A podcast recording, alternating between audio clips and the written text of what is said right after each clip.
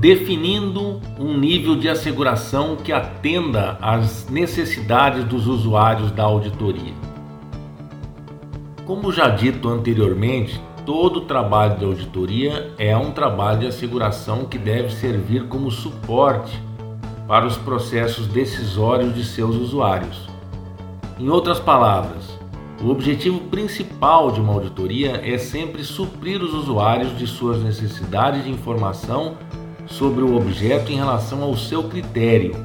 e a equipe deve deixar claro, já no início do trabalho, qual a segurança, nível de asseguração, que o usuário poderá esperar a respeito das conclusões que a equipe pretende chegar. A equipe deverá decidir isso com base nas necessidades dos usuários da auditoria. Mas não é obrigação do auditor garantir que a informação seja 100% segura para seu usuário? Não existe nível de asseguração absoluto.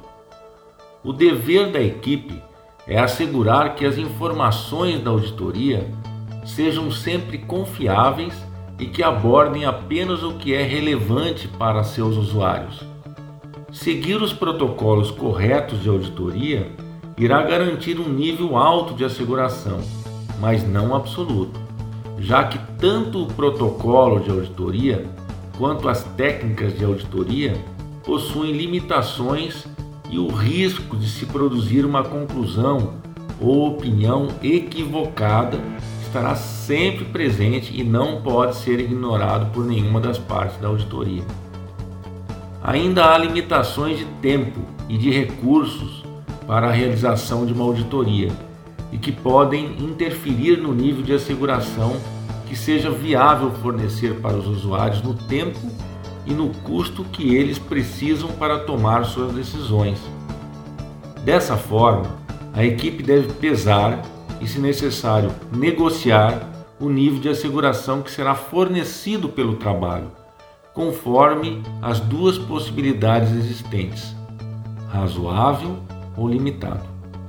Ao avaliar o nível de asseguração, a equipe deverá considerar as necessidades dos usuários previstos,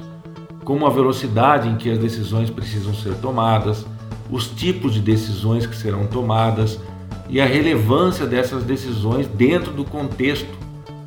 em que o objeto está inserido. Isso pode ser feito a partir do que a equipe conhece a respeito desses usuários.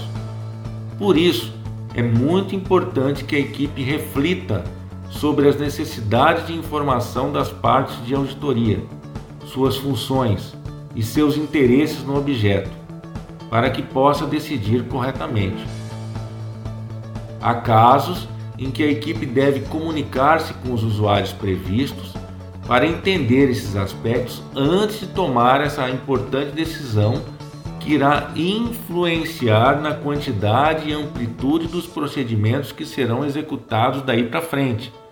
já que fornecer asseguração razoável geralmente requer uma auditoria mais extensa. Escolher um nível de asseguração razoável é optar por oferecer a mais alta segurança possível ao usuário, significando que a equipe está se comprometendo a reunir todas as evidências necessárias para concluir assertiva e diretamente, ao final do processo, se o objeto de auditoria está de acordo ou não com o seu critério, considerado todos os aspectos relevantes que podem influenciar na tomada de decisões por parte do usuário. Repare que adotar esse nível de asseguração não significa chegar ao final do trabalho e dizer se encontrou ou não achados de auditoria. É algo muito mais profundo. É concluir sobre se o objeto está ou não conforme seus critérios e, se não estiver, apontar exatamente em quais dos seus aspectos relevantes isso ocorreu, não se omitindo de pronunciar-se sobre nenhum desses aspectos. Por exemplo, se o objeto de auditoria for uma contratação de respiradores mecânicos para hospitais da rede pública de saúde de determinado estado da federação, em virtude de uma pandemia internacional, a ser analisado sob a ótica de uma auditoria de conformidade. Adotar um nível de asseguração razoável significa que a equipe terá de concluir ao final do projeto se o referido processo atendeu ou não a Lei 13.979 de 2020 e a Lei 8666 em todos os aspectos relevantes, caso sejam esses os critérios escolhidos. A quantidade de trabalho e de tempo para chegar a tal conclusão dependerá também do escopo estudado e poderá incluir nesse exemplo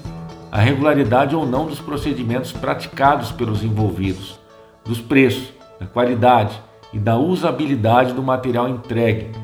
dentre outros fatores relevantes para os tomadores de decisão, significando ainda realizar todos os procedimentos de autoria necessários para isso. Temos aí mais um aspecto para ser levado em consideração na escolha do nível de asseguração, pois o pronunciamento da equipe deverá abranger toda a extensão do escopo definido.